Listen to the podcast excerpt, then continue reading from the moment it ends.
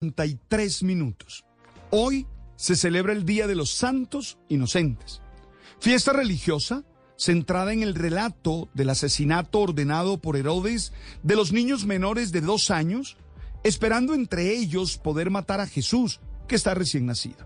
Este relato está en Mateo 2.16 en adelante.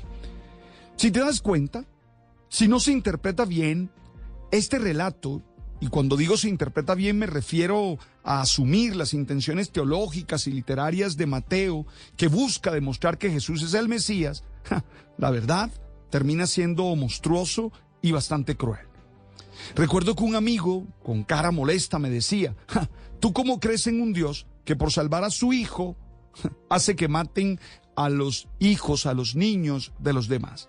Ante esta pregunta yo traté de explicarle que lo mejor era no literalizar el texto y comprenderlo en función de lo dicho en Jeremías 31:15. Porque Mateo lo que trata es demostrar que Jesús es el, el Mesías y que en él se cumplen todas las profecías del Antiguo Testamento.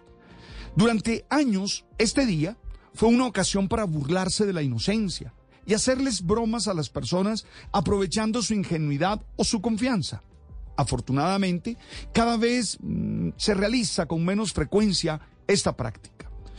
Creo que esta conmemoración es una oportunidad para cuestionarnos de cómo la sociedad colombiana se ha vuelto una encarnación de Herodes el Grande, en cuanto cada vez son los niños víctimas de las peores actuaciones. Por ejemplo, según datos del Observatorio de Nutrición Infantil, en lo corrido de este año, 253 niños y niñas menores de 5 años han muerto por desnutrición. Según Medicina Legal, más de 15 mil menores en Colombia sufrieron violencia sexual en lo que va de este año 2022. Y finalmente, para no ir más lejos, en este tiempo de fiestas, el Instituto Nacional de Salud registra que 155 menores de edad se quemaron con pólvora. Es lamentable, los niños no son cuidados y protegidos en Colombia. Nuestra sociedad tiene que preguntarse el porqué de estas cifras y tomar medidas que posibiliten que estos casos no se den más. Considero que se tiene que comenzar por trabajar en la educación emocional de los padres de familia, para que puedan gestionar sus emociones de una manera adecuada, así como formar a los profesores y tutores integralmente, para que ayuden en el proceso de formación de los niños y niñas.